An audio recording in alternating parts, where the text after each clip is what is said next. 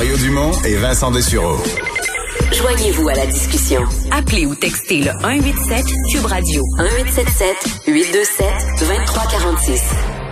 Depuis quelques jours, euh, des gens avaient dit que ce serait souhaitable de pouvoir bien compiler euh, les euh, les cas et ou les éclosions là, quand il y a plus de cas dans les écoles, de pouvoir les compiler par région, d'avoir des, des données pour voir c'est quoi le portrait de la présence de la COVID dans le milieu scolaire. Le, le, le, gouvernement, le ministère de l'Éducation et la Santé n'avaient pas fait le travail. là, on a annoncé qu'on allait finalement s'y mettre, mais il y a un parent, il y a un père de famille qui avait pris les devants. Olivier Drouin, créateur du site covidécolequebec.org, est avec nous. Bonjour. Bonjour. Et comment vous avez pris cette décision-là? Vous avez deviné que le gouvernement ne ferait pas le travail? Ben oui, ben, je ne suis pas devin, mais j'avais euh, surtout observé le retour à l'école en mai euh, à l'extérieur de Montréal. Et à ce moment-là, il n'y avait aucune information de disponible sur l'éclosion ou les cas possibles dans les écoles ou services de garde, où ça rentrait au compte-goutte dans certains médias. L'information n'était pas publiée ou transparente, donc euh, je voyais aucune information. Donc je me suis dit, pour moi-même comme parent, pour envoyer mes deux adolescentes à l'école, c'est un type d'information qui, qui m'intéresserait à avoir et je suis sûr que d'autres parents au Québec et professeurs aussi. Qu'est-ce qui est euh, qu'est-ce qui a été votre source d'information pour euh, pouvoir euh, colliger des données? Eh bien, le site a un formulaire dans, lequel les gens soumettent le nom de l'école, la commission scolaire, et ensuite, moi, je les contacte individuellement, chacune des soumissions, pour obtenir une copie de la lettre que l'école a envoyée pour confirmer le cas.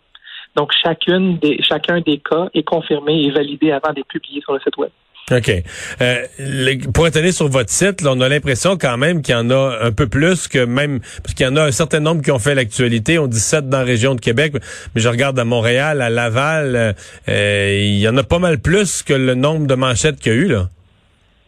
Oui, absolument. Mais moi, je regarde pas juste les manchettes. non, je, comprends. C'est ça. Il y en a. J'en ai. Je suis en train de rentrer présentement une 51e. donc, euh, je suis rendu à 51 écoles dans lesquelles il y a minimum un cas de confirmer. Dans, certains cas, c'est plus qu'un, comme par exemple à Polyvalente de Montagne, il y en a six, euh, et dans certaines écoles. Mais euh, le nombre de cas, ça, je ne l'ai pas parce que le, gouvernement ne le publie pas. Mais j'ai le nombre d'écoles. OK. Donc, présentement, il y a 51 écoles au Québec, euh, primaires et secondaires, où on a des cas, on a déploré des cas. Exactement. Et si vous regardez la carte sur le site web, c'est vraiment partout au Québec. C'est Montréal, c'est Québec, c'est Sherbrooke, c'est euh, L'Outaouais, ouais. Outaouais. Il y, a, vraiment des cas partout, partout. Ouais. Euh, euh Aujourd'hui, euh, je sais pas, Monsieur, Monsieur Legault comme bah, sans méchanceté, mais quand même, le remis en doute euh, la, la certitude ou la, la, la solidité de vos données. Je sais pas si vous avez entendu ça. Ben, j'ai entendu ça, mais je trouvais ça un petit peu euh, un petit peu drôle parce que c'est ses propres données à lui que j'utilise pour valider euh, mes cas. Donc, je prends les lettres officielles de la santé publique qui sont envoyées à toutes les parties prenantes et vous pouvez en voir des copies partout sur le site web. Donc, c'est ça qui c'est ça qui me sert de confirmation. Donc, c'est les propres données de M. Legault. Oui, bon. Euh, est-ce que c'est si le, gouvernement ou si le, ministère euh, se met à faire une, euh, un exercice semblable, est-ce que vous allez prendre congé ou est-ce que vous allez agir comme chien de garde pour vous assurer qu'ils ils arrivent au bon chiffre et nous donnent les chiffres complets? Oui, j'ai un emploi à temps plein comme vice-président dans cette compagnie, donc je, je, veux prendre ma retraite un jour. Je vais rester comme, comme chien de garde temporairement pour valider les informations surtout s'assurer qu'il soit disponible, accessible en temps réel. Il n'y a rien de pire que des délais là, dans le cas des rapports de, des cas de COVID, donc euh, le plus hmm. proche possible de l'éclosion. Mais c'est quand même une cinquantaine d'écoles. Hein? C'est quand même une cinquantaine d'écoles où il y a un cas en une semaine. vous avez dû mettre quand même, avec l'exercice que vous m'avez décrit, là, que vous allez vérifier auprès des parents qu'ils ont bel et bien reçu la lettre, vous avez dû quand même mettre plusieurs heures là-dessus, là. Oui, oui, définitivement. Là, je parle, là, je parle pas de la programmation, de la carte, puis de la, de la configuration du site, là. Ouais, cette partie-là est plus facile, étant donné que je suis un professionnel en technologie. Là, donc, cette partie-là m'est venue euh, très facilement et rapidement. C'est plus la, vérification des données qui est longue. Ouais. Vous y mettez un, certain temps. Est-ce que, euh, quand vous avez commencé l'exercice, bon, je suppose quand l'école a recommencé, au début de la semaine passée, est-ce que vous vous attendiez à autant de cas? Est-ce que vous attendiez à plus de cas? Moi, personnellement, je l'ai déjà dit publiquement, je, m'attendais à ce qu'il y ait des cas ici et là, mais c'est plus que je pensais. Je pensais pas qu'après après seulement dix jours, on allait avoir là, euh, autant d'écoles où il y avait des cas. Est-ce que vous, vous, avez été surpris par le nombre?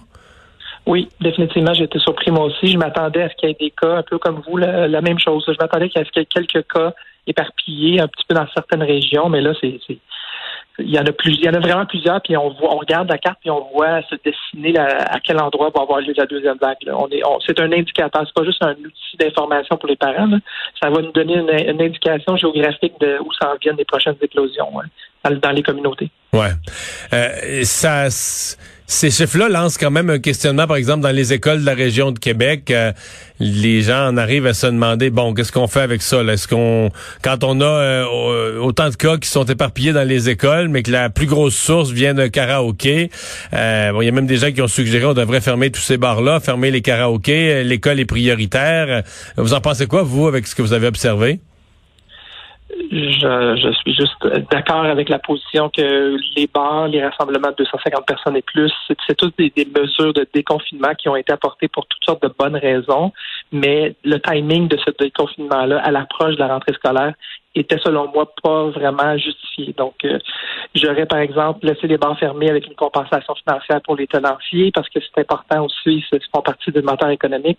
Mais le risque que ça l'a inclus, on l'a vu, je pense c'est à Gatineau, euh, pas juste à Québec, mais à Gatineau aussi, le shaker. Trois professeurs qui sont allés euh, dans le bar et qui ont ramené ça à l'école. Donc, il y a un lien direct. Là.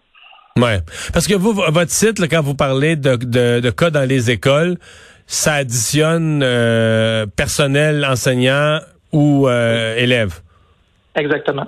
Et c'est très bien spécifié si c'est le cas, quand l'information est disponible.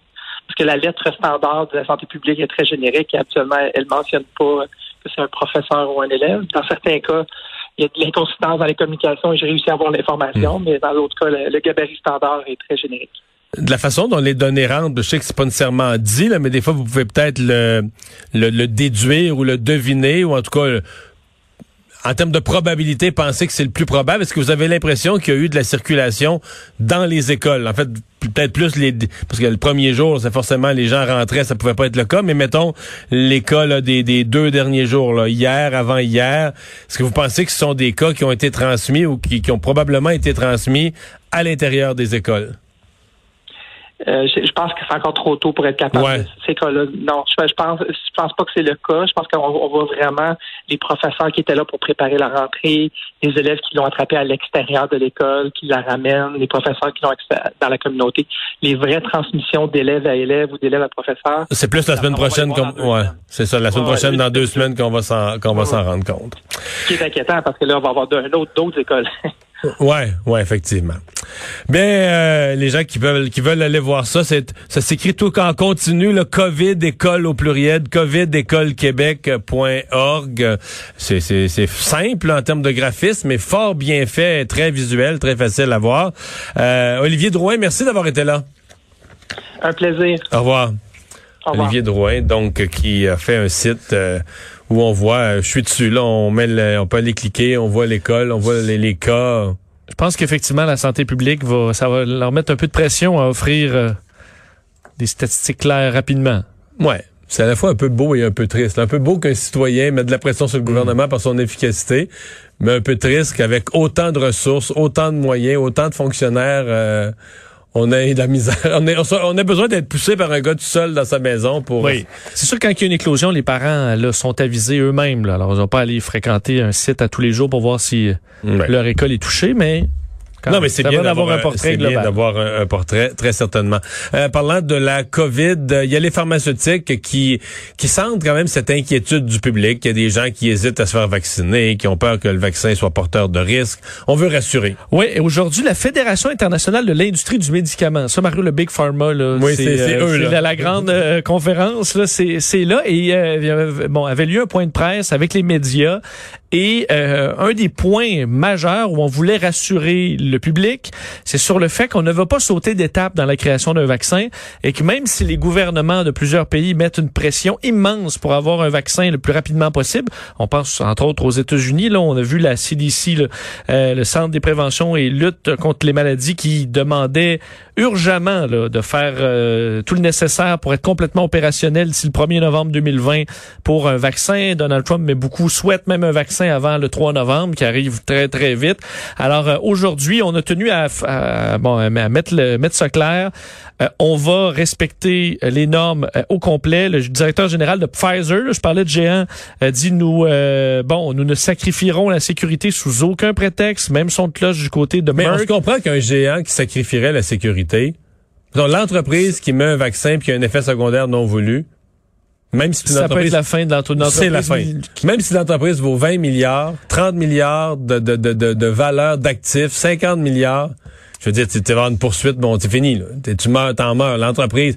Donc, l'entreprise qui sort le vaccin risque de devenir extrêmement riche, mais joue son avenir. S'il y a le moindre hic avec le vaccin, même auprès, même auprès d'un sous-groupe de population, oui, on pourrait comprendre de mettre un petit start-up, de dire, bon, on va risquer, euh, mais une grande compagnie qui fait déjà des milliards, tu risques très gros, là. En, tu allant, en sautant des étapes, des étapes, tu risques effectivement tout. Ce que disait Albert Bourla, le, directeur général de Pfizer, dit, je comprends le scepticisme face à la course effrénée au vaccin.